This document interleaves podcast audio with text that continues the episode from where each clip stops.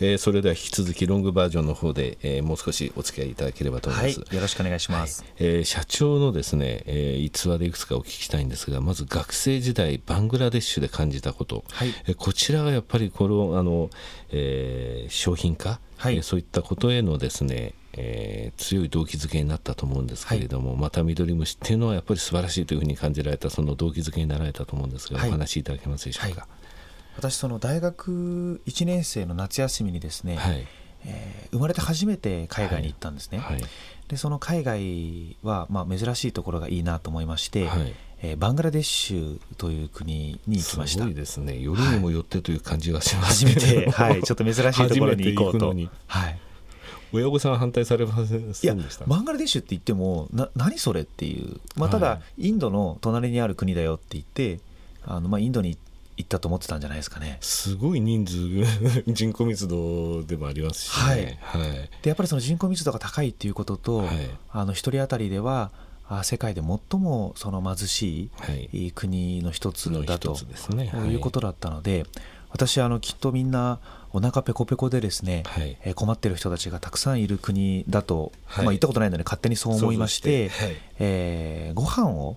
おお持ちするのがいいだろうと、はい、それで私お土産にカロリーメイトを、もうすごいたくさん持ってったんですね、あのトランクに入るだけ詰めてったんです。あの子供たちきっと腹ペコだから配ろうと。で私バングラデシュで一番ショックだったのは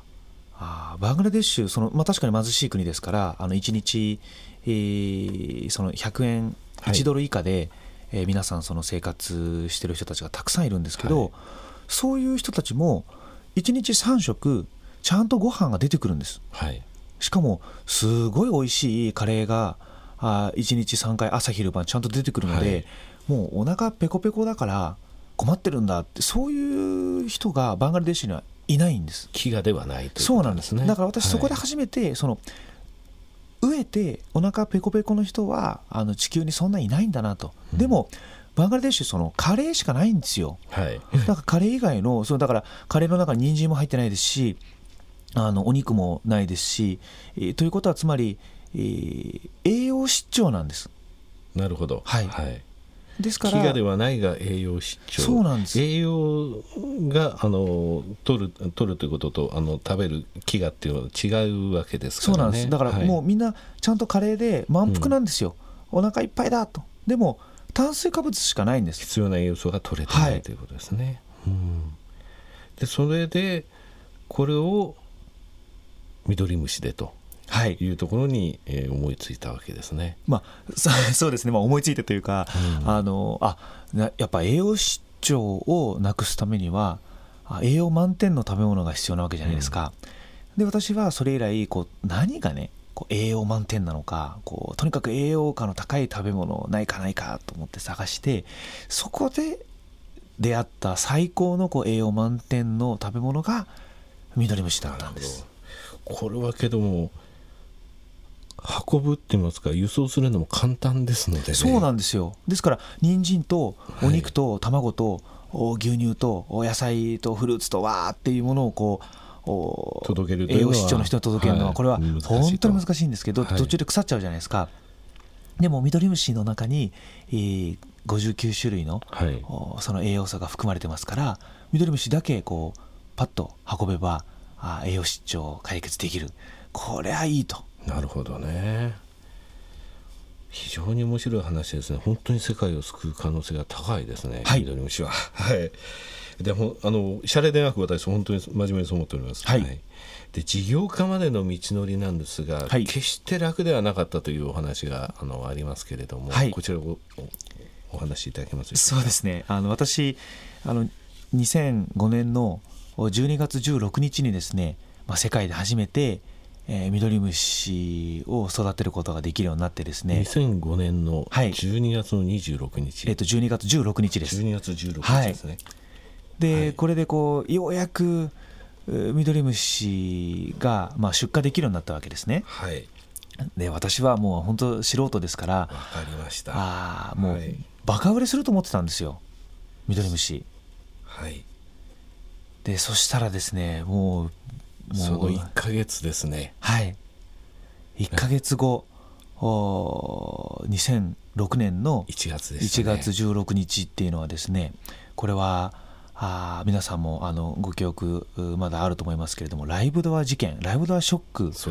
の日なんです。はい、じゃあライブドアショックとねミドリムシ何の関係があるのってこう思われるかもしれないんですけど実はあのスタートする時全くお金がなくてですね、えー、それで、まあ、あの研究資金も必要ですしどうしようかなと思っていたらあその当時のライブドアの堀江さんがですね、はい、えミドリムシ面白いからじゃあミドリムシ用にねパソコンとかコピー機とか、まあ、あの机とかあの会議室とかそういうのは全部ライブドアの使っていいよっていうことでですね私どもそのライブドアに曲がりして、えー、その会社をスタートさせたんです。東大つながりですね。はい、あの先輩後輩なので、はい、えー、それでスタートしたんですけれども、2006年の1月のライブダーショックで、はい、もう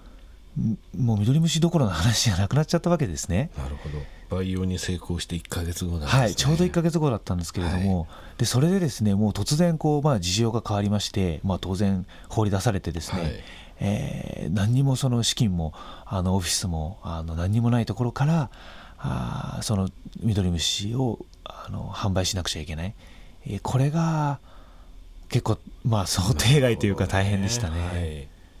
それで、えー、商社伊藤忠さんとの出会いがございましたけれども、はい、こちらはどういうことですかね？はい、でその2006年の1月からもう放り出されてどうしようどうしようそのミドリムシ、えどなたか買ってくださらないかなということで私毎日営業に行きました。で毎日営業に行ってですね、えー、でも3年間売れなかったんです。ミドリムシ誰も買ってくれないんですね、えー、で2008年の5月にようやくですね、まあ、あの私大体500社目ぐらいあの営業させてもらった、その500社目がまあ伊藤忠だったんですけれども伊藤忠商事さんがですねやっと、はい、おミドリムシを買いますと。で、えー、伊藤忠がミドリムシの研究資金を出しますと。ここまでがまあ本当に大変でしたね。そうですね。はい。2年半ですもんね。はい。もう全く売れなかったです、この間も研究は続けられてたわけです、ね、まああの大した研究は、あのこの時は全くお金がないので、はい、えー、大学のあの東大の中でこうこそこそとですね、はい、えー、あるものを使ってえー、しかもお昼は当然、えー、皆さんが使ってますから、うん、あのみんなが使ってない夜使わせてもらって、えー、細々とその研究を続けておりました東大のあの農学部の裏の道行きますとね、はい、夜も高校と明かりついてるんですよね、はい、東大の研究室って夜もやってるんだなっていつも思うんですけども、はい、あの中でやられてたんですね。電球を、はい、あの高校とつけて1号館と3号館でやってました。なるほどね。伊藤忠さんのお話が出ましたけれどもね、はい、結局日本のリスクっていうのは日本の商社さんが作っ取ってるんですよね。いや本当にそれはもうおっしゃる通りだと思います、ね、はい、日本でリスクを取ってるのは実は商社さんが一番というかそれ以外はあの他の国にとってはとあのリスクを取ってないようなものなんですね。はいでまあ、100の子会社を作って100の新規事業をやって80ダメになったりはしますけれども、はい、そういうカルチャーっていうものがちゃんと日本のためになるんだってことを考えてるのって実は日本の中で商社さんだけ、ね、いや本当そうですね、はい、それ実は金融の部門もそうなんですよ。ヘッジファンドなんかも一時あの廃れていった時に結局伊藤忠産経三井物産産経ってちゃんとヘッジファンドをあの費用あの消さないためにですねファンド・オブ・ファンズの会社を作ったり、はい、自分たちで資金を入れてそれでちゃんとそれを培養するって言いますかね、はい、いいファンドを育ててそれをあの年金さんとか日本の年金さんに日本のいいファンドマネージャーを日本のいい年金に売れるようなその仕組みを絶やさないようにリスクを取り続けたのは実は商社さん、ね、なるほど。いや意外なところでそのリスクを取るというところで、はい、あの えー、共感することがあって、えー、非常に嬉しいですね。はい、いやけどこれからの事業展開、えー、夢を考えてみますとやっぱりジェット燃料ですね最終的には。これはちゃんと飛ぶようになったらですね、そうですね。あのお呼びしますから、はい、あの井上さん、ちゃんと乗ってくださいよ。もちろん、あの機体のところにあの緑虫のあの落書きなんか書いてもらえますか これね、皆さんね、こうあの乗ってくださいねって誘うと、はいあのじゃあ井上さんもね「あ分かりました。行きます。乗ります。乗ります」って言うんですけど、はい、これ本番になった時にねあのいやこれミドリムシで本当に飛行機飛ぶのかな。やっぱ怖いからね、ね、あの私あの下で見てますとかそういうのなしですからね。これはもうあのあのの乗って社長と一緒に。はい。乗りましょう。はい。私あの昔豊島園のバイキングっていうなんか乗り物ありますけど、はい、あれの初めてに人乗せて友人あの試験なな運行、はい、あれに乗ったことあるんですよ。えー、いやその時人乗せてて初めて知らなくてアルバイトでその、あの行ったらですね、シートベルトした後に、彼の人がなんか お祈りして。社長がテープカットしてなんだろうとこれより初めて人を乗せてって あの時の方が怖いと思いますね。なるほど。じゃあもうそれでね、はい、あのもうあの度胸はあの、皆さん大丈夫だと思いますので、はい、はい、緑虫フライトあのご期待ください。いや今日本当に楽しかったです。あのぜひまたお越しください。それからですね、い、ずれあのセミナーとかも朝材やってますので、そういう時もですね